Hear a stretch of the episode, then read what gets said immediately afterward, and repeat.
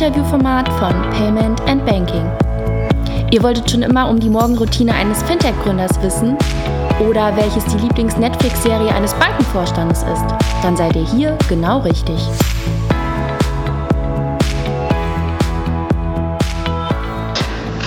Okay, dann legen wir los. Vielen Dank, Christoph, dass du dir die Zeit genommen hast für ein Interview für Payment and Banking. Hallo, Christina. Ähm, genau, wir sind bei Bitwala. Ähm, bitte erzähl doch mal ein bisschen über dich und über das Geschäftsmodell von Bitwala. Ja, gerne natürlich. Ich fange mit mir selbst einfach mal an. Ähm, ich mhm. bin jetzt seit einem Jahr hier mit an Bord. Ähm, bin nach zehn Jahren im traditionellen Banking. Ich war in Stuttgart bei der LBBW, war danach in Frankfurt äh, im PayDirect-Zusammenhang tätig. Der LBBW hat sich da ja für die Sparkassenseite beteiligt. Ähm, war dann dort als CFO in einem Corporate Startup tätig. Dann nach Berlin gekommen, um als CFO bei Bitwala anzufangen. Das war, wie gesagt, im Sommer letzten Jahres. Bin jetzt ein Jahr mit dabei, bin sehr, sehr happy, ähm, bin sehr dankbar für die Entscheidung ähm, Bitwala selbst, ähm, viele Hörer wissen es vielleicht ja auch schon, ähm, bietet ein Bitcoin-Bankkonto an, also eine Kombination aus einem Mobile ähm, Digital Bankkonto, ich glaube State of the Art, ähm, aber eben halt nicht ein eingeschränktes, sondern ein Konto, mit dem ich alles machen kann. Ich kann Miete damit bezahlen, ich kann mein Gehalt auf das Konto bekommen, ich kann Geldautomaten abheben, man kriegt eine schöne Mastercard mit dazu. Aber das Besondere ist, dass wir das einzige Konto, und ich, ich mag es immer nicht, wenn Startups sagen, oh, we are the world's wide only, was auch immer, aber ich glaube halt schon, dass wir wirklich die einzigen weltweit sind, die ein Bankkonto anbieten, wo ich von meinem Girokonto aus direkt Kryptowährung kaufen und verkaufen kann. Mhm. Also ich einen Prozess habe, den ich gewohnt bin. Also so wie ich ähm, in mein Sparkonto Geld transferiere ähm, von, meinem, von meinem Girokonto aus, so kann ich halt in Kryptowährung gehen und auch wieder raus. Das heißt, ich kann bei euch auch äh, Kunde sein, ohne Bitcoins zu besitzen? Ganz genau. Ähm, in der Tat kannst du bei uns einfach ein ganz normales Bankkonto aufmachen. Ist natürlich nicht Sinn und Zweck, ähm, weil wir uns natürlich auch von, von der Produktentwicklung her eher auf die Kryptoseite dann auch später spezialisieren. Aber grundsätzlich ist es ein gut funktionierendes, einfaches Girokonto. Okay. Was ist dein persönlicher Background? Was hast du studiert? Und wann bist du dann das erste Mal mit äh, Cryptocurrencies in äh, Berührung gekommen? Ja, da gibt es vielleicht sogar einen Zusammenhang. Ich habe ursprünglich Volkswirtschaft studiert und in meinem VWL-Studium habe ich auch einen, einen Schwerpunkt auf Entwicklungsökonomie gehabt.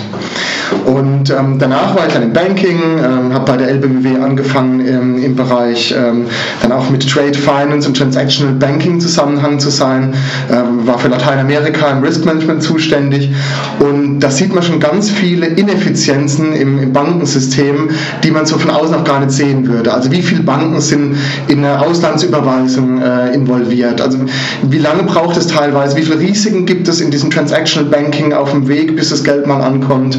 Ähm, und das war so eine Beobachtung, das war noch so zur Zeit der Finanzkrise, da war Krypto noch kein Thema. Und ich bin dann im, eher im privaten Bereich, also gar nicht jetzt äh, beruflich, 2015, äh, 2016 habe ich viel über Fintech und Entwicklung in dem Bereich gelesen, einfach beim, beim Lesen von Paper auch dann mal über Blockchain grundsätzlich gestolpert. Und jetzt gar nicht Kryptowährungen war für mich so der große Engel, sondern eben die Erkenntnis, oh wow, da ist ja eine Technologie da, die ganz viele dieser Prozesse, die du gesehen hast, die, wo du dich immer gewundert hast, warum die so schwierig sind, grundsätzlich einfach mal erleichtern würde und viel effizienter machen würde. Dann klar, also die erste Anwendung auch der Blockchains und Kryptowährungen ähm, habe ich mich das, äh, da ein bisschen was vielleicht Ende 2016, Anfang 2017 noch ein bisschen was investiert und dann ist man natürlich auch ein bisschen heißer auf dem Thema, wenn man Skin in the Game hat.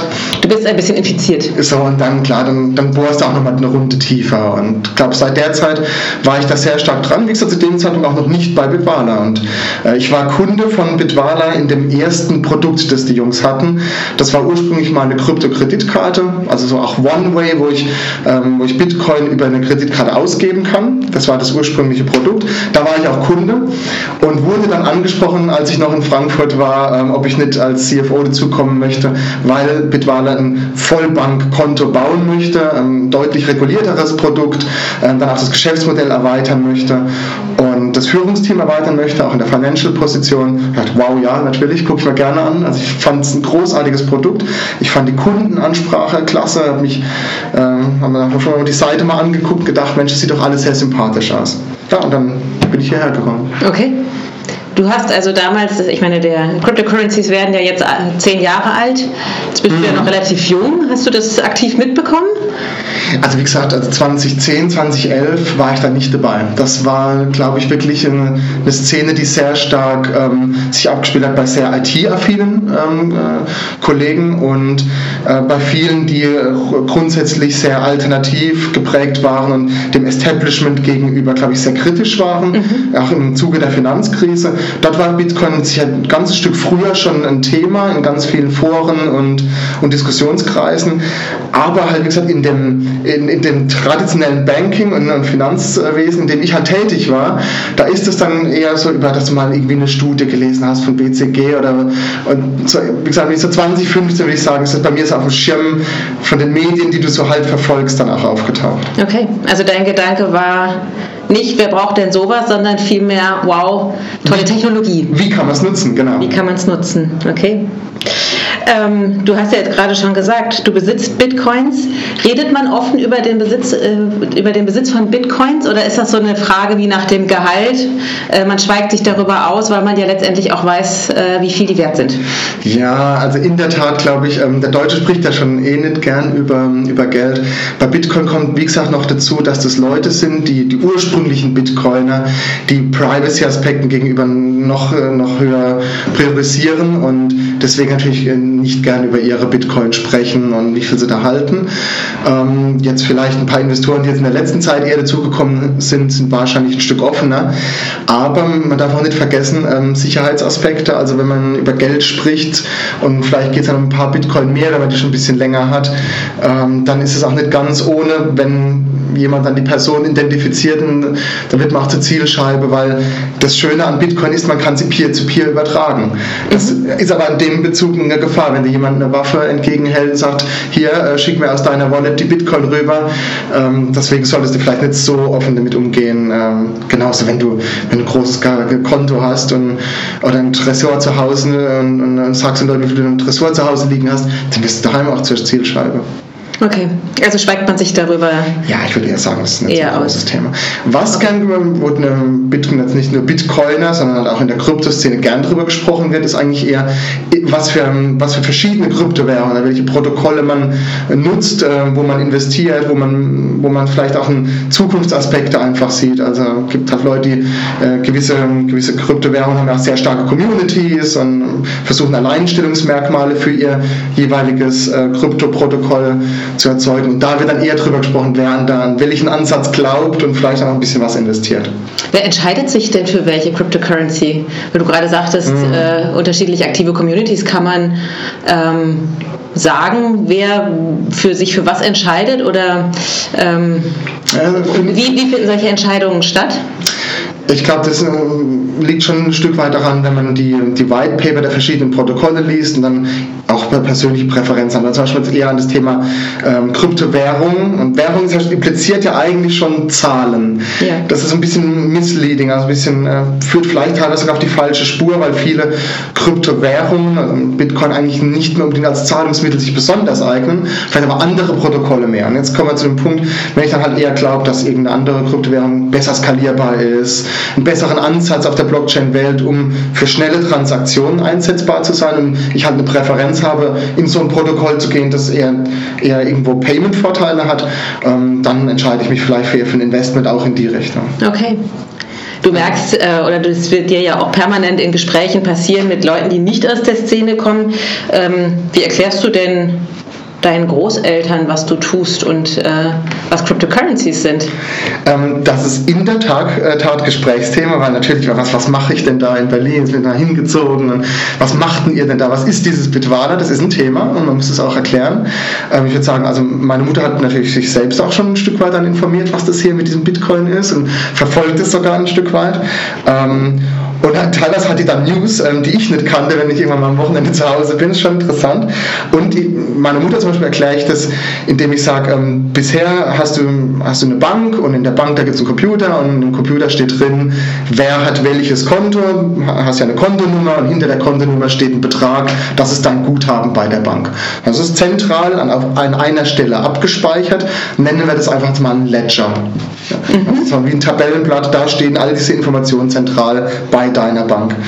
Und ähm, Bitcoin basiert auf einem, äh, auf einem Distributed Ledger. Das bedeutet, dass nicht nur an einer Stelle diese, diese Accounts, also die, die Konten und die jeweiligen Guthaben gespeichert sind, sondern dass es sind aktuell um die 100.000 Nodes weltweit. An 100.000 Stellen ist die gleiche Information gespeichert. Du hast das Konto 111 und darauf liegt ein Bitcoin. Mhm. Und ähm, das bringt natürlich ganz viele äh, Features mit sich. Also zum Beispiel, dass niemand an eine Stelle gehen kann und in diesem einen Ledger die Information löschen, verändern, fälschen kann, sondern dass ich müsste ja auf mindestens über 50.000 dieser Nodes zugreifen, um dort umzuschreiben, dass da nicht auf dem Konto 111 ein Bitcoin, sondern vielleicht 0 Bitcoin liegen. Mhm. Und ich glaube, ähm, die, die, die Herangehensweise, sich das als verteilte Finanzinformation vorzustellen, ja. das hilft. Hast du jetzt eine sehr mh, technisch aufgeschlossene Mutter oder hast du das Gefühl, dass ähm, viele auch jetzt nicht unserer Generation, sondern eben auch älter, ähm, da Zugang zu haben? Also auch wenn sie jetzt nicht dich persönlich kennen. Ähm ja, also es ist wirklich interessant. Wir hatten letzte Woche äh, einen Kunden bei uns, äh, der über 70 ist. Und unser ältester Kunde ist über 80 und ähm, auch unser, die Oberfläche sich mal angeschaut hat. Also meine Mutter hat, nutzt kein Online-Banking, aber mit Bitwala kommt sie zurecht. Ist natürlich auch ein moderner ähm, Bank-Account, dieses äh, Digital Banks haben halt auch aus der Kundensicht kommen viel aufgeräumtere Interfaces als jetzt halt ein Sparkassen-Account, der historisch gewachsen ist voll mit ganz vielen Dingen. Ich glaube, es ist auch für einen Neueinsteiger äh, schwierig, mhm. aber meine Mutter hat ein Tablet und ein Handy und kann es eigentlich schon ziemlich gut äh, auch mit einem Bitwale-Account umgehen, weil alles sehr aufgeräumt ist. Wann kommt denn ein 80-Jähriger mit Bitcoin in Berührung? Ähm, also wie mit dem 80-Jährigen habe ich nicht gesprochen, aber der 70-Jährige war, war, letzte, ja. letzte mhm. Woche bei uns und äh, was ich fand, ein gigantisches Gespräch. Ähm, also nachdem er in Pension gegangen ist, hat er sich damit beschäftigt, was seine Kinder eigentlich gerade so aktuell tun und, ähm, und hat gedacht, also eigentlich muss er nicht nur verstehen, was die jetzt machen, wenn die irgendwie hier mit VR-Brillen Computerspiele spielen, mhm. sondern ich muss ja eigentlich sogar noch einen Schritt vorausdenken. Also was, was steht in meinen Kindern in den nächsten Jahrzehnten eigentlich bevor? Mhm. Wo geht es für die denn hin? Ah, ja. Und dann hat er sich ähm, sehr stark eingelesen in AI-Themen, aber halt eben auch Blockchain-Themen. Ah, ja. okay. Und in dem Zusammenhang ist er halt dann über Bitwala gestolpert, hat einen Bitwala-Account eröffnet, ist selbst ein Krypto, aber denkt, also ich würde sogar sagen, manchmal sogar ein Stück weiter als ich, was dann wirklich dieses, diese Themen ähm, Richtung, werden wir vielleicht nachher nochmal sprechen, Digital Assets, also wie kann ich Eigentumsrechte grundsätzlich auf der Blockchain speichern welche Zukunft eröffnet das? Ja, spannend. Toll, dass Sie da, äh, also das sozusagen, dass sich ja. eure Nutzer auch über alle Altersgruppen hinwegzusetzen ja. oder hinweg äh, ja, zu setzen scheinen. Aber wer ist denn so, also in der in der äh, zahlenmäßig größten, wer ist da die zahlenmäßig größte Gruppe eurer Nutzer? Hm. Also sieht man schon, dass ähm, eine Kundengruppe sehr stark dominiert. Das ist 30 bis 50, leider sehr stark männlich ähm, geprägt. Du sagst leider? Ich, ich würde es mir ausgeglichen wünschen. Warum? Ähm, grundsätzlich so genauso wie bei deinen Mitarbeitern fände ich auch äh, schön, wenn wir einfach ein ausgeglichenes Kundenpotenzial mhm. hätten. Und ich finde auch gerade bei dem Thema Investieren, ähm, Kryptowährungen sind ja auch ein, zum Diversifizieren des Portfolios ähm, meines Erachtens ein Bestandteil, der ja hoch volatil und ja, viele Risiken, aber halt auch viele Chancen mitbringen. Und ähm, fände es schade, wenn, wenn Frauen da nicht so stark dran partizipieren äh, als jetzt eine männliche Zielgruppe. Mhm. Ja. Bräuchten denn na, weil du sagtest, es ist ja eine sehr, ähm, ist ja ein Teil von einer Strategie, Geld zu investieren und auch anzulegen. Ähm, das ist ja jetzt für Frauen ohnehin nochmal ein ganz anderes Thema. Ähm, überhaupt Finanzen anzugreifen, oftmals so, ist, sind Cryptocurrencies nochmal ähm, in der, in der Berührungsangst höher, weil man sich das so schlecht erklären kann? Würdest du sagen, auch das ist ein Grund dafür, dass ihr relativ wenig weibliche Kunden habt? Ich glaube, ah, ja klar, das, das Risikoportfolio und dann das auch noch so ähm, mit dieser ganzen komplexen IT-Geschichte. Mhm. Aber was ich vorhin gesagt habe, also wo kommt denn eigentlich die Krypto-Community her? Mhm. Es ist halt schon aus einem, ähm, aus einem Kreis herausgewachsen, der schon mal auch sehr, sehr männlich vordominiert ist. Mhm. Das, deswegen shiftet es, shiftet es in der Zukunft vielleicht dann hoffentlich ein Stück mehr, wenn es halt nicht mehr so die Hardcore-ITler, die, die ursprünglich halt diese Blockchain-Geschichten gebaut haben und die sehr, vielleicht auch die, die sehr establishment-kritischen äh, die in diesen Diskussionsforen ähm, vor, einigen Jahren da aktiv waren rund um die Kryptothemen, sondern wenn es jetzt eher ein Massenphänomen wird, dann gleicht es sich hoffentlich viel stärker aus. Okay. Könnt und, ihr äh, ich möchte noch eins hinzufügen. Also wir versuchen eben diesen, dieses, dieses ähm, äh, Informieren über die ganzen Themen sehr stark in den Vordergrund zu rücken. Mhm. Auf unserer Seite gibt es eine Academy, wo wir bis zu Steuerthemen hin versuchen, halt eben das auch wirklich massentauglicher zu machen und eben rauszuholen aus, aus Expertenforen äh, und in, in die Breite zu tragen. Ja. Naja, als damals der Euro eingeführt wurde, gab es ja so ein Starterpaket. Ähm, glaube ich 2002 war es, da gab es 10 Euro. Würde das helfen, ähm, mal so rein theoretisch, jedem so ein bisschen Spiel Bitcoins zu geben? Wie fändest du diese Idee? Ähm, hat, glaube ich, ein paar Hindernisse. Ähm, zum einen, ähm, es gibt halt eben keine Zentralbank, die einfach so Bitcoin mhm. regnen lassen kann. Also die müssen irgendwo herkommen. Und das, äh, das Schöne an, an, dem Konzept von Blockchain ist halt, dass es eben eine sich selbst regierende ähm, Währung ist, die, die nicht irgendwo jemanden hat, der einfach aus dem Topf schöpfen kann oder neu drucken kann. Das ist der eine Teil. Der andere ist, man muss natürlich als Kunde auch zunächst mal ein Stück weit aktiv werden. Also man kann es nicht einfach nur so empfangen, man muss eine Wallet äh, kreieren, also eine Adresse, das sozusagen wie vergleichbar mit dem Bankkonto, das man anlegen muss, muss man einfach mal erstmal aktiv so, so eine Wallet kreieren und dann kann man daran auch die Kryptowährungen empfangen. Und ähm, ich glaube, von daher, in der Tat, man muss irgendwas tun, um mehr Leuten Zugang zu, zu, ermöglichen. Das ist einer der Gründe, warum ich hier arbeite. Also weil ich fest daran glaube, dass ähm, nicht nur Kryptowährungen, aber auch alle Blockchain-basierten Finanzprodukte ähm, deutliche Vorteile haben im Finanzsystem als Ganzes. Auch finanzielle Inklusion ist auch ein Riesenthema, ähm, was man damit ähm, einfach verbessern kann. Wie gesagt, so einen Kreis zu schlagen, ich komme aus der Entwicklungsökonomie. Ähm, ganz viele Leute haben immer noch kein Bankkonto, viele Leute können auch die Analphabeten sind, können jetzt grundsätzlich auch mal ein Bankkonto schwierig nur anlegen und bedienen. Mhm. Ähm, das sind so ganz viele Themen, die sich auch über, über Blockchain dann irgendwo nochmal lösen lassen und die Welt ein Stück weit zu einem besseren Ort machen. Und ähm, von daher glaube ich, ähm, ist es wichtig, daran mitzuarbeiten, da den Zugang zu verbessern und, und zu ermöglichen. Mhm. Das, das, das treibt mich ja jeden Tag zur Arbeit. Und ähm, von daher Bitwala bietet, glaube ich, eine Möglichkeit aus einem gewohnten Umfeld heraus. Also du weißt halt einfach, wie ein Bankkonto aussieht, du weißt es zu bedienen, das ist für dich dein Eintrittspunkt in, in finanzielle Transaktionen. Also wenn ich, wenn ich ETFs kaufe, ein bisschen spare, ein bisschen was vom Tagesgeldkonto holen, das Bankkonto ist der Eintrittspunkt. Das glauben wir halt eben auch. Mhm. Da, da haben wir unser Produkt drumherum gebaut, eine gewohnte Oberfläche, die natürlich auch mit einem deutschen Bankkonto sowieso die Sicherheit eines Bankkontos Bankkontos gibt. Und das in Kombination ähm, von der Bedienbarkeit her dann eben im gewohnten Prozess, so wie ich jetzt aktuell von meinem Girokonto vielleicht auf mein Tagesgeldkonto äh, gehe, in, diesem, in dieser Einfachheit des Prozesses in Kryptowährungen zu kommen. Damit hoffe ich auch eben, dass wir es nicht nur Spezialisten ermöglichen, mhm. sondern einem viel breiteren äh, mhm. Publikum mhm. zugänglich machen. Und wenn man es erstmal mit 10 Euro ausprobiert, mhm. das geht bei uns, ähm, ja, dafür stehe ich. Okay. Du kommst ja aus der klassischen Bankenwelt. Hattest du ja eingangs gesagt. Ähm, wie groß ist das Verständnis klassischer Banken für Kryptowährungen? Ähm, darf ich ehrlich sein? Äh, Unbedingt. äh, auf einer Skala von 0 bis 10 bei minus 1. so wenig. ähm, ja. Warum sage ich das? Ähm, also auf der einen Seite, klar, es gehört ähm, also erstmal zunächst mal viel Verständnis dazu. Ähm, und, aber wenn das fehlt und wenn man dann vielleicht eher Mythen aufsitzt und Vorurteilen, dann landet man halt leider bei minus eins. Und ähm, ich finde es beachtlich, äh, dass in Deutschland der Regulierer, der oft als sehr konservativ verschrien wird, was ich ähm, bestreiten würde, er ist, er ist, vorsichtig, aber nicht konservativ, er ist sehr innovativ.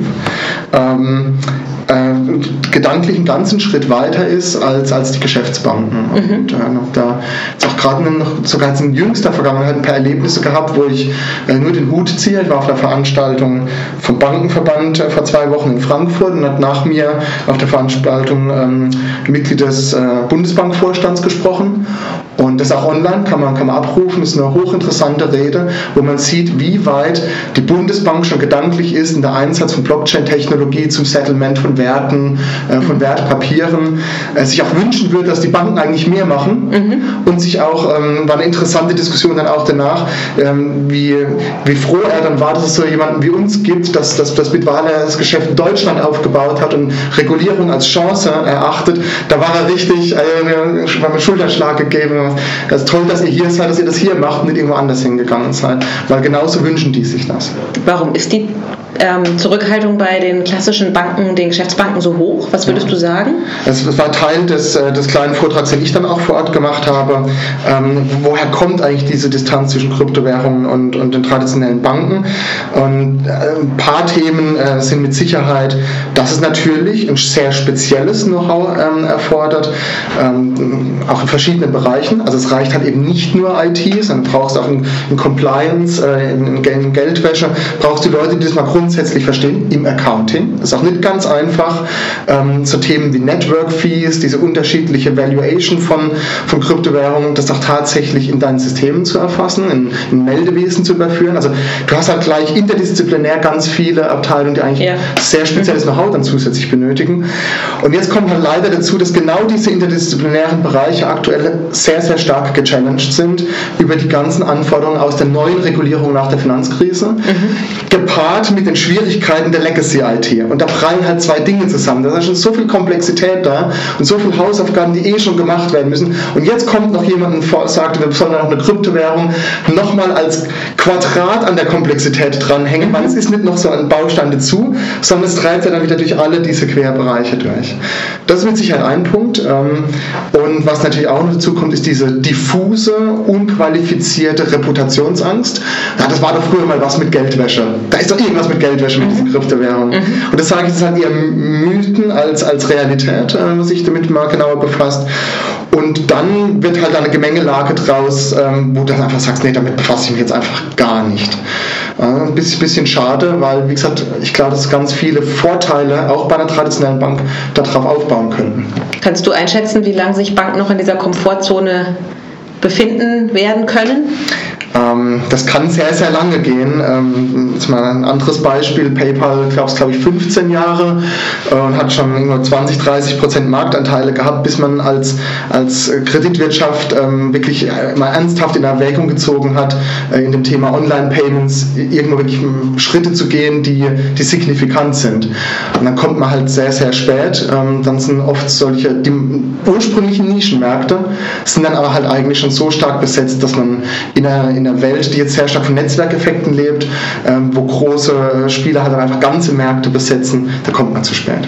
Und meine Einschätzung wäre auch, so, so, ich hoffe eh nur das Beste für Bitwala für die Zukunft, dass wir hier halt eine, eine, Nische sehr gut besetzen mit der Kombination aus Banking mit Krypto. Mhm. Ähm, ja, und dann andere werden sich vielleicht sehr, sehr spät erst damit beschäftigen. Warum ist Bitwala seinerzeit in Deutschland gestartet? Wären andere Standorte nicht günstiger gewesen, wenn das hier sehr zurückhaltend in Deutschland ist, etc.? Ganz meine, das gehört nicht ja. zum Gründerteam, aber du wirst es ja, sicherlich ja, wissen. Na, genau, und das ist ein sehr guter Punkt. Es gab wirklich sogar aktive Ansprache, Bitwala in eine andere Jurisdiktion zu ziehen. Ähm, auch mit Angeboten, wir helfen euch dann mit dem Büro, ein bisschen Startfinanzierung etc. Wo wäre das gewesen? Ähm, also im Mittelmeerbereich und in Asien. Da gibt es äh, äh, mhm. Jurisdiktionen, die ganz aktiv werben. Ja. Und ähm, den Gründern von Bitwala, ich spreche jetzt einfach mal für Sie, war es einfach wichtig, ähm, in Deutschland Steuern zu bezahlen, in Deutschland zu bleiben, ähm, Deutschland als Chance zu begreifen. Ähm, wir glauben, dass, äh, wir haben ja auch jetzt ein Bankkonto mit einer DE-IBAN, wir glauben, dass das ein, USP für uns ist. Also wir verkaufen in unserem Produkt Sicherheit, ein deutsches sicheres Bankkonto als Teil des Paketes.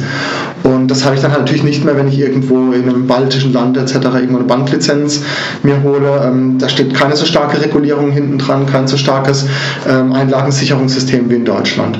Und ja, du musst dann in der, in, der Investition gehst du eine Extrameile im Verhältnis zu so einem Land, das dir es zunächst mal einfach macht. Mhm. Aber wir spielen ja hier äh, auf, auf, viel mehr Zeit, auf, auf einen viel größeren Markt. Mhm. Da glauben wir, dass es später sehr stark eben auszahlt, am Anfang die richtige Entscheidung getroffen zu haben. Also da zieht die Marke Made in Germany äh, doch, weil es um Sicherheit, Datenschutz etc. geht. Ganz genau. Also mhm. auf unserem Pitch-Deck ist auch eine Deutschlandfahne, genau. Okay. Ja. Und die internationalen Investoren wie? finden das natürlich gut. Also Made in Germany ist natürlich ähm, dieser, dieser Ansatz, der, der zahlt sich, sage ich ja, einfach dann auch langfristig für uns aus. Würdest du sagen, das tut Fintechs insgesamt gut, wenn sie in Deutschland äh, gründen? Weil letztendlich äh, gibt es ja immer wieder auch Überlegungen von auch von Fintech-Unternehmen woanders zu starten, weil es einfach wahnsinnig schwierig ist, an Kapital zu kommen, weil mhm. das äh, Geschäftsmodell schwierig ist zu erklären, etc. etc. Würdest du trotzdem sagen, vertraut auf die Marke Made in Germany, wenn ihr ein Finanzprodukt anbietet? Tatsächlich, ich glaube, dass Deutschland grundsätzlich ein ganz guter Fintech-Markt ist. Also was Talent angeht, ähm, was auch die, ähm, die Venture Capital-Szene angeht. Klar, äh, mit, ähm, mit den Tickets, die in den USA oder in Asien gezeichnet werden, ist man insbesondere im frühen Stadium in Deutschland äh, leider noch nicht unterwegs. Trotz allem, gerade in Berlin, gibt es ein starkes Ökosystem. Und Ökosystem bedeutet halt, dass du auch so informelle Wege hast. Du gehst abends auf ein Meetup und triffst Leute, kommst ins Gespräch, dann kennt der einen anderen, der kennt einen Angel und der hat irgendwo Kontakt bei einem VC-Fonds. Ähm, und also Berlin hat schon ein sehr, sehr gutes Netzwerk. Ähm, ich glaube, München auch, da war ich jetzt noch nicht aktiv, aber glaube ich auch. Von daher glaube ich, dass Deutschland gute Chancen bietet. Ähm, auch für, wir reden wir mal ein bisschen über Bitwala hinausgehen, ja. für Fintechs. In Deutschland gibt es ein sehr fragmentiertes Bankenwesen, es gibt sehr, sehr viele Banken und in den nächsten Jahren setzen auch weiter viele Banken auf Fintech-Kooperationen. Mhm. Ja, auch ein Modell, das aktuell stark gelebt wird.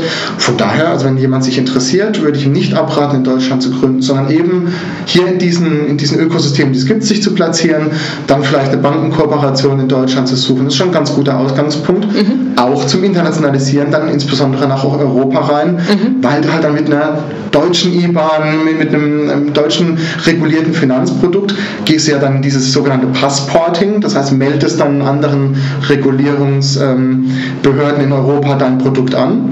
Und die wissen natürlich alle, dass die BaFin sehr vorsichtig ist und eine sehr gute Aufsicht lebt. Das heißt, du hast da dann im Passporting ein Stück leichter. Wenn du den umgekehrten Weg gehst und gehst halt, fängst an einem Land an, dem vielleicht die Regulierung am Anfang ganz viel freundlicher ist, aber dann willst du später ein Passporting machen, dann sagt die bei mir, halt mal, ihr habt es doch einfach gemacht, bei uns müsstet ihr es aber ganz anders machen, dann mhm. kann es an deine Grenzen stoßen. Also die Schritte werden recht früh hier in Deutschland gemacht und dann ist man auf sicherem Terrain. Ja. Glaub, den umgekehrten ja, Weg zu gehen. Mhm. Genau, ein Finanzprodukt baust du ja auf, also so, so begreife ich es zumindest, ähm, Finanzprodukte basieren ganz viel auf Vertrauen. Ja. Und mhm. ähm, da steht halt die Marke Made in Germany schon ziemlich stark da. Genau, du sagtest, Berlin als Krypto-Hauptstadt funktioniert ganz gut. Äh, ganz hervorragend. Ähm, das hat einen weltweiten Ruf. Ähm, auch wenn du die, die einschlägigen Fintech-Podcasts im, im Kryptobereich verfolgst, taucht immer wieder Berlin auf.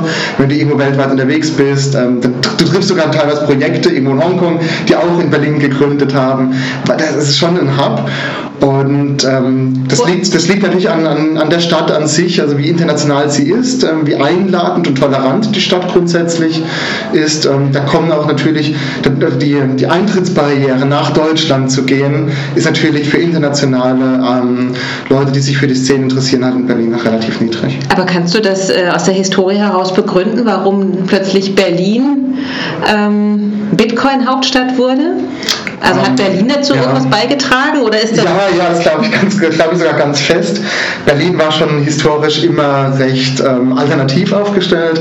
Äh, das Establishment wurde immer sehr kritisch beäugt. Ähm, mit Sicherheit auch ähm, Finanzinstitute in so einem gewissen Berliner Milieu halt auch einfach, glaube ich, eher kritisch äh, beäugt. Mhm. Und ich glaube, dass in, in, in, so einem Milieu fällt halt dann eine, eine, Erfindung wie Bitcoin, die grundsätzlich mal keine zentralen Institutionen mehr braucht, mhm. auf ein sehr fruchtbares äh, fruchtbaren Boden von Leuten, die gerne so grundsätzliche Dinge diskutieren, die Dinge gerne mhm. grundsätzlich auch verändern mhm. würden. Mhm. Und ich glaube, dass es dieses Milieu grundsätzlich in Berlin zur richtigen Zeit natürlich dann auch gab, so Anfang der 2010er. Mhm. Und jetzt aktuell, wenn ich jetzt auch unsere Mitarbeiter anschaue, wir machen, also Bitwale macht ja auch ein Produkt, was ein bisschen Twitter ist. Aus, auf der einen Seite Dezentralität der Blockchain, auf der anderen Seite zentrales Bankkonto als zentralen Eintrittspunkt. Ja. Also wir sind nicht die größten Revolutionäre in dieser Szene. Ähm, und was wir jetzt natürlich beobachten, ist, dass, wie gesagt, diese Szene hier entstanden ist, so grundsätzlich, aber jetzt auch Leute, die sich dafür interessieren und vielleicht ein bisschen seriöseren Hintergrund haben, trotzdem gerne herkommen, weil die Stadt halt einfach so attraktiv ist, ähm, sehr international, kommst mit Englisch gut zurecht, brauchst keine Angst haben, wenn du kein Deutsch sprichst, findest trotzdem gut Freundin, gut Kontakt. Das zieht natürlich auch, wenn wir recruiten, sehr, sehr gut. Wo kommen eure Mitarbeiter im Gro her? Ja, zwar über 20 Nationalitäten. Mhm. Bei das wie vielen Mitarbeitern? Ähm, bei um die 40. In, also die Hälfte ist. Also ich glaube, es sind ganz genau sind es 23 unterschiedliche Nationalitäten. Mhm. Und dann wird es schon bei Doppelungen schon schwierig, ähm, da ah, ja. manche zu nennen. Also es ist wirklich von Portugal, äh, Kasachstan, ähm, mhm. also wirklich weltweit, Ägypten. Äh, und ich, wissen wir natürlich, du hörst vielleicht auch ein bisschen, ich bin stolz drauf. Also das, das macht uns auch aus dass wir so divers sind. Mhm. Ähm, ich finde, es befruchtet uns ganz ungemein. Und ich würde ähm, auch jedem nur empfehlen, versuchen ein Team immer so aufzustellen, dass du alle einfach mit dabei hast. Und jetzt mhm. kommen wir zum Punkt, den wir vorhin schon hatten. Ich würde mich auch mehr freuen, wenn sich einfach mehr Frauen für die Szene interessieren mhm. würden und für das, was wir hier tun. Ähm, hat damit auch immer eine gute Erfahrung gemacht. Habt ihr weibliche Mitarbeiter? Auf jeden Fall. Abgesehen vom Marketing? Nee, nee, wir haben einen kleinen Blogpost sogar mal dazu gemacht, Women in, äh, in, in Fintech und Women in Bitwala, ähm, um auch auf, unserem, auf unseren Recruiting-Seiten so ein bisschen darauf hinzuweisen, hey, ähm, da gibt es schon was und da würden wir gerne auch anbauen. Mhm, okay. Viele Nationalitäten habt ihr ja auch tatsächlich in eurem Kundenportfolio. Habt ihr ähm, oder spürt ihr einen kulturellen Unterschied im Umgang mit Cryptocurrencies von deutschen Nutzern und Nutzern aus anderen Ländern oder könnt ihr das gar nicht nachvollziehen? Ähm, die Frage, glaube ich, kann ich einfach wirklich nur schnell beantworten mit Nein. Also gibt grundsätzlich, ähm, wir sind in Europa aktiv, also wir können von Deutschland aus ähm, äh, jeden Kunden, der Einwohner, also nicht, äh, muss nicht eine Staatsbürgerschaft haben, sondern jeder Einwohner in Europa kann bei uns ähm, ein Konto eröffnen zur Economic Area, das heißt inklusive Schweiz und, und Nor Norwegen. Und also ich wüsste nicht, dass wir jetzt bis bei den Zahlen, die wir bisher haben, wirklich grundsätzlich unterschiedliches Verhalten unserer Kunden feststellen mhm. können. Aber dann können wir mal ein Follow-up in einem Jahr machen, wenn wir ja. reingucken. Spannend, weil die Deutschen und ihr Geld und alles, was sie nicht anfassen können, ist ja immer eine hochheikle Angelegenheit für viele ja. Fintechs, die über Lastschrift oder so hinausdenken. Ja. Also ein Punkt ganz bestimmt, ähm, aber da sind wir halt eh in unserer Szene, ähm, äh, glaube mit, mit ähm, den Kunden, die sehr kryptoaffin sind, also die, auch die frühe Kryptoszene, die sind natürlich auch sehr privacy-affin. Und das ist der Deutsche ja auch. Genau. Das heißt also, diesen, die, die Beschwerden von Kunden, so, ähm, da war ein KYC-Prozess und die, die, haben mich gefragt, dass ich meinen Ausweis in die Kamera halte, wie kann das ja, sein? Ja. Der, der, der, schön bei mir. Ähm, ich glaube, das kommt vielleicht eher von unseren deutschen Kunden. Aber es ist wirklich eher Spekulation. Und ich könnte es mir gut vorstellen, dass halt der Deutsche mit seinen Daten sehr, sehr Richtig. vorsichtig, das will ich schon sagen. Genau. Ähm, ihr habt ja auch internationale Investoren, um den Bogen dahin zu schlagen. Ähm, nun gibt es ja doch, also ihr habt ja internationale Investoren und ähm, wird es denn überhaupt insgesamt einfacher, Investorengelder einzuwerben, wenn man etwas in Cryptocurrencies macht oder werden Investoren immer vorsichtiger? Ähm, also ich glaube, in diesem ganzen Wagniskapital, Venture Capital Bereich gibt es immer äh, Wellenbewegungen. Es gibt immer Sachen, die ganz stark gehypt sind, ähm, dann wieder ein bisschen schwächer, vielleicht dann wieder ein bisschen stärker. Ähm, das geht mit Sicherheit im Thema Blockchain, Cryptocurrencies so. Das, da gab es mal eine Hype-Phase vor zwei Jahren. Das kommt gerade wieder stärker. Aber wenn ich gucke, ähm, vor ein paar Jahren war ja auch Virtual Reality ein Riesenthema. Dann hast du es eine ganze Weile gar nicht gesehen. Jetzt war, ähm, war ich letzt ähm, auf einer, auf einer Startup-Fintech-Messe und plötzlich war das Thema wieder ganz, ganz groß. Ich glaube, das, das macht schon so, so, so Zyklen durch, ähm, wo sich auch die Investoren dann stärker gerade mit beschäftigen und stärker gerade Trends sehen. Ich habe das Gefühl, dass aktuell Fintech und äh, Krypto auch wieder interessanter wird. Man, aber das ist halt ein subjektiver Eindruck. Trotz der hohen Volatilität der ja, der ja. Cryptocurrencies. Weil, ja. weil du sagtest, vor zwei Jahren ja. haben sie gern und gut geguckt. Da war natürlich der Bitcoin sensationell. Jetzt hat er irgendwie wieder mal einen Einbruch erlebt.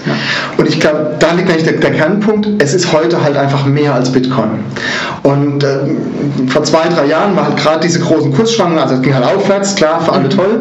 Ähm, aber jetzt, glaube ich, das, äh, an der aktuellen Phase sieht halt jeder, ach so, das ist ja nicht nur diese Cryptocurrencies und das Thema äh, drüber zu streiten, ob man damit bezahlen kann, ja oder nein. Darum geht es ja eigentlich gar nicht mehr. Also grundsätzlich haben die, die frühen Kryptowährungen wie Bitcoin bewiesen, dass Blockchain-basierte Transaktionen und das, äh, das, das Verwahren von, von Werten und Eigentumsrechten auf der Blockchain, dass das eine grundsätzliche Lösung ist, die sehr gut funktionieren kann.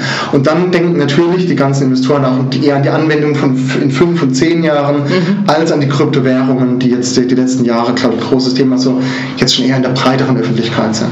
Okay also ist auch sozusagen die Erklärungsbedürftigkeit gar nicht mehr so hoch, sondern ja. auch bei den Investoren insgesamt schon ein bisschen ja.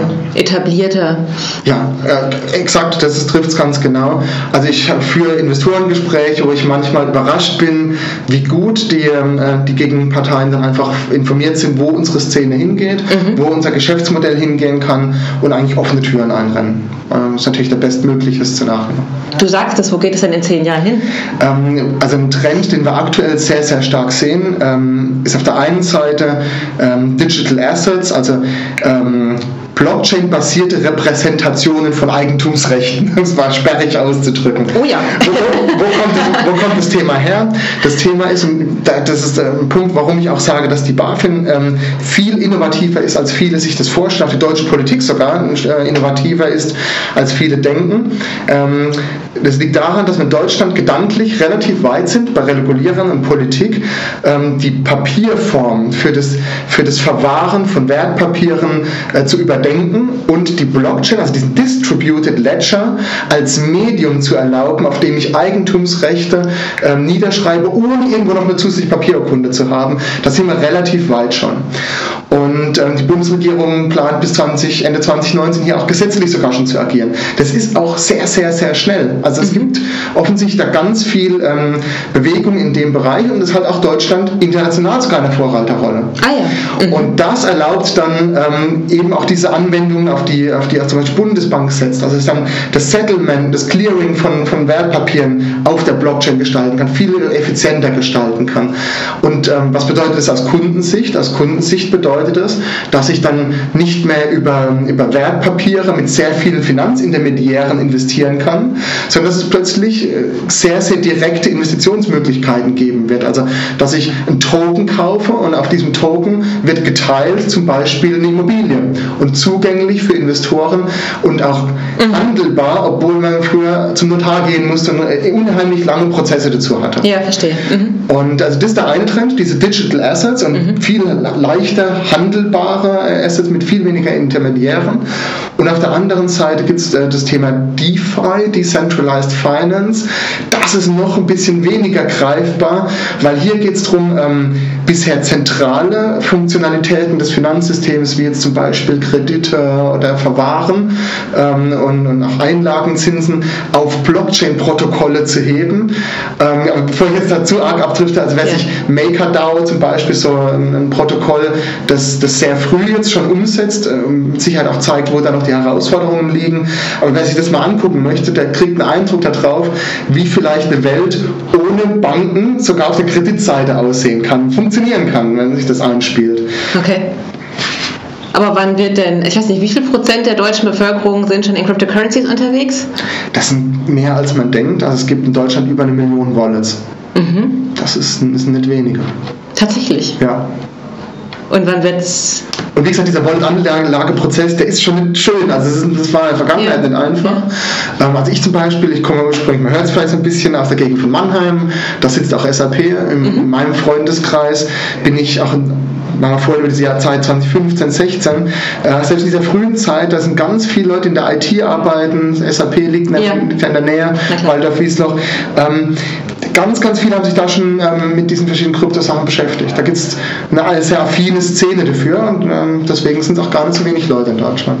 Wann wird denn, keine Ahnung, die Nachbarsfamilie in Cryptocurrencies machen? Würdest du denken, wie lange braucht es noch, bis ja, also das doch ein Massenmarkt geworden ist? Oder ich glaube gar nicht mal unbedingt dran, dass Cryptocurrencies ein, ein Massenphänomen werden. Ähm, das sind wahrscheinlich eher Dinge äh, wie eben diese Anlageformen in, in, in Token-basierten, mhm. ähm, zum Beispiel tokenisiertes Gold, ja. tokenisierte ETFs, Real Estate ist ganz stark zum ja. Beispiel. Und da glaube ich schon, dass äh, in fünf bis sieben Jahren eine wirklich realistische Zeitlinie ist, mhm. dass ich auf der einen Seite halt einfach diese, diese äh, Firmen habe, so, mal auch mal Bitwala nennen, mhm. ähm, die halt einfach ein Interface schaffen, wo ich aus meinem gewohnten Finanzumfeld ja. sehr, sehr einfach in diese Anlageform komme mhm. ähm, und dann diese, diese Eintrittsbarriere senken. Und es gehört natürlich auch dazu, es geht um Geld, da geht es um Vertrauen. Da fange ich nicht mit, oh, zack, 100.000 Euro rein, sondern da muss ich natürlich auch ein bisschen Vertrauen aufbauen, das muss getestet sein, da muss man sehen, ah, das hat bei anderen funktioniert. Deswegen geht es nicht von heute bis in einem Jahr. Aber mhm. ich glaube, dass fünf Jahre eine realistische Schätzung ist, bis ähm, äh, insgesamt auch investmentaffine Zielgruppen sagen, ja, ich diversifiziere auch einen Teil meines Portfolios in die Dinge. Wie viele Bitwalas wird es denn bis dahin geben? Ja, wahrscheinlich gar nicht so viele, weil Bitwala jetzt schon ganz guten Vorsprung hat. Ja, also ich glaube, es braucht gar nicht so viele. Also äh, wenn du, wenn du eine gute Firma hast, die einfach ein schönes Produkt hinstellt, dann kann man da mit Sicherheit auch ganz viele dieser Sachen integrieren. Ja. Okay, also ihr seid sozusagen. Also, also um die Frage aktuell zu beantworten, wir sind natürlich in Deutschland ähm, in dem Bereich relativ allein unterwegs, weil wir halt ein sehr eigenes Produkt gebaut haben. Ja. Also, wir, haben wir, haben uns halt auch den schwierig, das schwierigste Setup vorgenommen mit einem Girokonto, mit einem, mit einem Banking-Umfeld. Ähm, das ist technisch mit Sicherheit auch am schwierigsten zu kombinieren, bietet aber dann halt eben für die Zukunft die beste Ausgangsbasis, um eben den Kunden den leichtesten Zugang zu ermöglichen. Mhm. Und ihr seht keine Teams, die ähnliche Ideen am Start haben?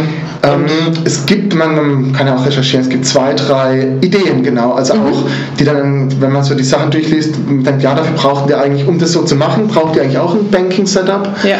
Ähm, aber wenn man halt heute mit anfängt, braucht man halt auch ein paar Jahre und das und, und man, braucht, man braucht auch halt die richtigen Leute dafür. Also es ist wirklich hier auch, glaube ich, ein Setup, ähm, wo glückliche Fügung, ein tolles Team zusammengekommen mhm. ist, um das so zu ermöglichen. Weil du machst das halt alles unter regulatorischer Aufsicht und ähm, auch wenn du es nicht nur technisch halt hinkriegen willst, heißt ja nicht, dass du es trotzdem einfach machen kannst. Du musst ja ganz viele Rahmenparameter ja. Na klar. Ähm, wie viele verschiedene Währungen habt ihr im Portfolio? Und dann folgen die nächsten? Ja, das ist, eine, das ist die meistgestellte Frage unter jedem unserer Twitter-Feeds. Wenn exakt. Dann nehmen wir sie auch. Sollen wir da nicht unterschlagen? Ja, nee, alles gut. Ähm, es ist nachvollziehbar. Also wir haben im äh, Dezember, Januar mit unserem Grundprodukt gestartet und es hat halt ein paar Euro Bitcoin. Bitcoin 70, 80 Prozent des Marktvolumens. Auf decke wir schon ganz viel damit ab. Aber natürlich ist es uns wichtig, weitere Kryptowährungen zunächst mal zu integrieren, die, die wirklich relevant sind. Das ist mit Sicherheit Ethereum, Ripple, Litecoin. Das sind so die ganz großen und wichtigen, die man auch haben sollte. Und die erste davon wird noch im Sommer live gehen. Ähm, und es ist so, also du hast entweder eins oder mehr als eins. Aber also dieses mehr als eins, da wird halt immer einfacher. Du musst halt den Schritt machen von, dass du in einem Interface auch eine Sache darstellst und dann halt noch eine zweite. Aber dann neben dem zweiten, eine dritte, eine vierte, dann auch in unseren Reporting-Systemen etc. Mhm. Ähm, wird es dann immer leichter weiter mhm. hinzuzufügen. Und das ist unser Ziel, bis Ende des Jahres dann noch ein paar äh, zu integrieren, dass es die wichtigsten sind. Auf der anderen Seite habe ich ja gesagt, uns ist auch Übersicht wichtig und das Produkt ähm, auch wirklich für den Kunden nutzbar bleibt. Wir werden nie der Handelsplatz sein, wo du halt 150 Altcoins, wenn sie noch so klein sind, äh, finden wirst, sondern die relevanten Dinge, die für den Kunden wirklich wichtig sind. Nehmt ihr denn, also man kann ja bei euch sozusagen die Cryptocurrencies in äh, Euro zurück über, zurückrechnen. Ähm, es ist ja nicht ganz einfach sozusagen äh, die äh, Umrechnung nein, in andere Währungen sozusagen zu implementieren, richtig? Ja. Ähm, wird das denn mal Ziel irgendwann sein? Also du hattest das äh, im Vorgespräch schon gesagt. Ähm, ist wahnsinnig schwierig aus verschiedenen Gründen. Ist es denn trotzdem denkbar für euch oder werdet ihr euch im Euroraum äh, künftig bewegen wollen? Ja, also genau, also Fremdwährungskonten jetzt zum Beispiel in Schweizer Franken oder in britischen Pfund mhm. neben unser Eurokonto zu setzen, das ist wirklich eine, eine, eine Komplexitätsstufe dann nochmal und wir investieren langfristig, ähm, wir stehen ja mit einer Bein auf der Kryptowelt und einem Bein stehen wir in der traditionellen Bankenwelt und unser Schwerpunkt liegt natürlich auf dem Bein in der wachsenden äh, Kryptowelt, äh, wo die vorhin schon angekündigten wirklich spannenden Bewegungen sich ergeben. Ähm, wir möchten dort mehr wachsen und vielleicht eher unser Bankprodukt, unser Europrodukt eher ähm, so in, dem, in, der Funktionalität, in, der, in der notwendigen Funktionalität lassen, aber jetzt nicht irgendwo halt ganz viele Fremdwährungsfeatures im, im Fiat-Currency-Bereich da implementieren. Ich hätte jetzt eher so an Dollar oder sowas gedacht, weil die ja auch sehr ja, ja. Payment- und Online-affin sind. Das hängt natürlich auch mit unserer Wachstumsstrategie zusammen. Jetzt, mhm. Man muss natürlich auch mal, jetzt mal über die fünf Jahre hinaus denken, ja, mhm. natürlich, dann ja. Also ja, okay. Man, ich habe es eher so, die, die, wenn man so einen Podcast macht, die Leute erwarten dann ja auch, dass die Dinge kommen. Die Vision. Aber, so, aber das eine sind die kurzfristigen Features, die man so bald erwarten kann, da ist es mit Sicherheit nicht dabei. Aber klar, also langfristig wollen wir ja in mehr als nur im Euroraum aktiv sein. Richtig. Und mhm. dann natürlich brauchst du natürlich, dann kannst du zu einem Kunden sagen, der, dem, das ist ja unsere Funktionalität, sagst, du kannst ein Gehalt aufs Bitwala-Konto mhm. bekommen und kannst dann jeden Monat 100 Euro in Kryptos geben. Oder umgekehrt, du hast ganz viele Kryptos und willst deine Miete regelmäßig bezahlen, mach das vom Bitwala-Konto, kannst einen Dauerauftrag auf, ja. dein, ja. auf dein Vermieterkonto einstellen. Mhm. Und das natürlich hängt damit zusammen, wenn der Kunde im Euroraum ist, musst du auch ein Eurokonto zur Verfügung stellen. Mhm. Wenn wir uns da Geschäftsmodell dann auf andere mhm. Länder ausweiten, ja auf jeden Fall muss dann auch ein entsprechendes okay. Konto dabei sein. Verstanden. Okay, dann äh, erreichte uns noch die Frage, User Centricity, UX und Bitcoin bzw. Blockchain stehen oft im Widerspruch. Du hast eingangs schon den Kopf geschüttelt. Warum? ähm, also ich glaube, wer, wer, sich unser Produkt halt einfach anschaut, es, es geht. Aber ja, es hat, um das zu erreichen, musst du halt diese ganzen komplexen Sachen der Blockchain mit diesem Private Key, äh, dann die Confirmations, was, wenn, wenn deine Transaktion nicht confirmed wurde, wenn die Network Fees zu niedrig waren. Also diese ganzen Spezialgeschichten, die du rund um das Thema Blockchain hast, das musst du natürlich in, dein, in deine Infrastruktur nehmen. Du kannst den Kunden nicht damit belästigen, ähm, sondern musst sagen, äh, aktuell, wenn du Bankkunde bist, willst du ja auch nicht wissen, ob die Bank nachmittags um fünf irgendwie Target 2 Salden ähm, irgendwie verrechnet und mit welchen Files sich da die, die Banken hin und her schicken, das, das willst du nicht wissen, sondern du willst einen Kontostand haben und du willst Geld überweisen. Sondern deswegen unser Frontend ist einfach und muss das auch so bleiben.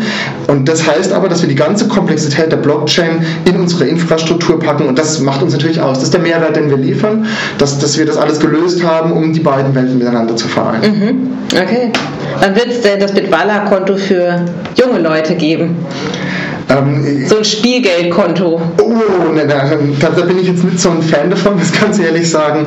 Ähm, ich glaube, wenn man sich mit Kryptowährungen, auch mit diesen digitalen Anlageformen beschäftigt, dann redet man über Geldanlage und da geht es auch ja. um, um, um das, das aktuelle auch Volatilität drin. Das sind Dinge, die ich jetzt niemandem empfehlen würde, der, der kein bisschen Erfahrung einfach mit, äh, mhm. mit Finanzprodukten hat. Mhm. Und also ich, ich interpretiere jetzt einfach mal junge Leute-Konto als so äh, Knicks- und Knacks-Konto, 16 Jahre. Genau. Das, das würde man nicht machen, glaube ich. Also, ich habe es früher mal von den äh, ja. Volksbanken, da gab es das Jeans-Konto. Da konnte man irgendwie in ganz begrenztem Rahmen, mhm. äh, konnte man, wurde man herangeführt an ja. Äh, das Thema Kontoführung, Sparen ähm, etc. Wird es sowas bei Bitwala mal geben für die Nee, also wie gesagt, ich glaube, ähm, es geht hier eher um Investieren, um Finanzprodukte mhm. und das würde ich wirklich eher so 18 plus, ein bisschen Erfahrung einfach mit der Sache ja. hast. Okay. Gut, ähm, wir haben jetzt über ganz viele Dinge gesprochen. Für vieles war wahrscheinlich für dich auch ganz, ganz simpel zu beantworten. Welche Frage hätte dich denn ins Schwitzen gebracht? ich glaube, ähm, ah, gut, gute Frage. Ähm, die, die Frage, die mich in dem Zusammenhang immer ins Schwitzen bringt oder bringen würde ähm, und die ich auch fast erwartet hätte. Ähm, Gerade ähm, der Podcast, Podcast, wurde ja auch ein bisschen angekündigt ähm, und da habe ich schon gedacht, da schreibt bestimmt jemand, ja, was ist denn das mit dem Strom? Wie kann das sein, dass dieser Bitcoin da irgendwie so viel Strom verbraucht? Ah ja, wie, die ökologische Komponente. Wie, wie, wie ganz Österreich. Also.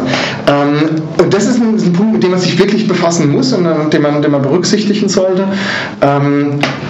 Die Gedanken, die ich mir dazu mache, ähm, sind äh, zum einen, also wenn du das aktuelle Finanzsystem dir anschaust und also nimm, picken wir uns nur einen Teil raus, den auch so die, die, Ur, die Urkrypto-Leute ja auch so ein bisschen äh, in, in den Fokus nehmen. Das ist, ähm, wenn, du, wenn du Bargeld, Bargeldhaltung hast, das Bargeld wird mit Autos rumgefahren, wenn Geldautomaten bestückt, da wird dann an, einem Rewe kommt ein Riesentransporter, holt das ganze Geld, also die ganze die Gegend gefahren. Du hast Geldautomatenräume, da laufen natürlich im Hintergrund dieser Geldautomaten riesige riesige IT-Systeme, äh, die brauchen unendlich viel Strom. Da, da, hat nie jemand mal gemessen oder gefragt, mhm. ähm, dass, dass, diese Geldautomatenräume jeden Winter voll hochgeheizt sind auf 25,5 Grad. Da, da, hat auch noch kein Mensch sich beschwert, ähm, ob das Energieverschwendung wäre oder nicht. Mhm. Ähm, von daher ist es ein alternatives ähm, Finanzsystem oder Transaktionssystem und dass ich 100.000 Nodes betreibe, das braucht natürlich Strom, das ist, ja. ist klar. Ja. Ähm, und ich glaube, der eine Punkt ist, ist, ist, ist äh, man muss es halt mit den Dingen vergleichen, die es schon gibt und dann einfach sagen, es verbraucht halt viel Strom. Und ja, jedes Finanzsystem und jedes Payment-Verfahren verbraucht natürlich eine Menge Strom. Ähm, und auf der anderen Seite ist das Potenzial noch, gar, nicht annähernd ausgeschöpft. Also jetzt nach zehn Jahren Entwicklung äh, sieht man auch, dass es Blockchain-Protokolle gibt, die weitaus ähm, effizienter sind als der Bitcoin. Und ich bin überzeugt davon, dass es auf die lange Sicht ähm, auch sehr energieintensive Blockchain-basierte Anwendungen geben wird. Und wenn man dann die Gesamteffizienzgewinne sieht gegenüber das Betreiben von riesigen Banksystemen, die ja eigentlich damit dann ersetzbar werden, dann kann man es nicht als on-top sehen, sondern eigentlich eher als, äh, als Verdrängung und vielleicht hat es unterm Strich irgendwann eher eine positive, äh, eine positive Bilanz. Aber man muss ein bisschen drüber nachdenken, es ist ein Punkt zu schützen. Genau, vor allem, weil wir ja parallel im Moment ja doch sehr viel laufen haben. Also aktuell, ich meine, klar, die Bankautomaten werden nach und nach abgebaut. Ja. War ja jetzt gerade irgendwie groß in den Medien, zumindest in den Wirtschaftsmedien, dass es immer weniger äh, Bankautomaten gibt, aber noch gibt es natürlich immens viele. Ja. Und ähm, woher schöpfst du deinen Optimismus, dass äh, sich das positiv auf die Klimabilanz auswirken wird? Also die Protokolle, die wir aktuell schon sehen, es gibt ein paar sehr skalierfähige ähm, äh, Blockchain-Anwendungen auf der einen Seite und einfach die Blockchain-Community ähm, ist extrem smart. Also das ganze Thema zieht extrem smarte Entwickler, auch Businessleute an. Also, äh, und das sind halt auch gleichzeitig alles junge Menschen, äh, denen allen ganz viel auch an der Zukunft unseres Planeten liegt, also mhm. wie mir auch. Mhm. Ähm, und von daher ist es immer eine, eine Frage. Das, das, ignoriert jetzt niemand. Ah, ja. ähm, sondern das, das, ist natürlich ein Thema, das präsent ist. Und wie gesagt, das sind so viele smarte Leute unterwegs und da schöpfe ich meine Hoffnung draus, ähm, dass es auch einfach smarte Lösungen gibt, um ein Finanzsystem zu bauen, wir glauben halt eben nicht, dass es das Eurosystem komplett ersetzt, sondern wir glauben, dass es ein harmonisches Nebeneinander geben wird, aber das hat einfach so viele Effizienzgewinne in dem bestehenden System erlaubt, ähm, um dort halt auch einfach dort dann die Energiekosten auch zu reduzieren. Aber inwieweit kann Bitwala denn einen Beitrag dazu leisten? Ihr seid ja nun kein Ökostromanbieter oder ähm, äh, Hoster von irgendwelchen ja. großen Serverparks, also von daher... Aber wir haben zum Beispiel eine extrem schlanke IT schon. Also klar, wir haben, das ist auch immer so ein Punkt, dass ähm, traditionellen Banken wird vorgeworfen, sie bewegen sich nicht schnell genug, sind nicht innovativ genug. Ja gut, es ist halt eine gewachsene, große IT und da habe ich auch einen heiden Respekt davor, die zu betreiben und die zu erneuern. Ähm, und die ist halt auch sehr, die ist sehr, sehr energieintensiv. Bitwale ist halt sehr schlank, neu gebaut und deswegen auch ähm, natürlich auf der Energieseite eine ziemlich gute Bilanz wahrscheinlich. Mhm. Aber unabhängig davon seid ihr ja doch am Wachsen. Ja. Und, äh, Ihr habt ja auch gerade hier noch äh, Philipp Bär eingestellt von ja. Google, auch von einem energieziehenden äh, Unternehmen. Ja, das tun wir aber auch, ähm, auch Google und Amazon muss man mit, mit zwei Brillen anschauen. Also diese, diese Serverfarmen für diese ganze Cloud-Anwendung zum Beispiel, die erlauben ja auch viel höhere äh, Effizienzen, als wenn jeder seinen Server betreibt.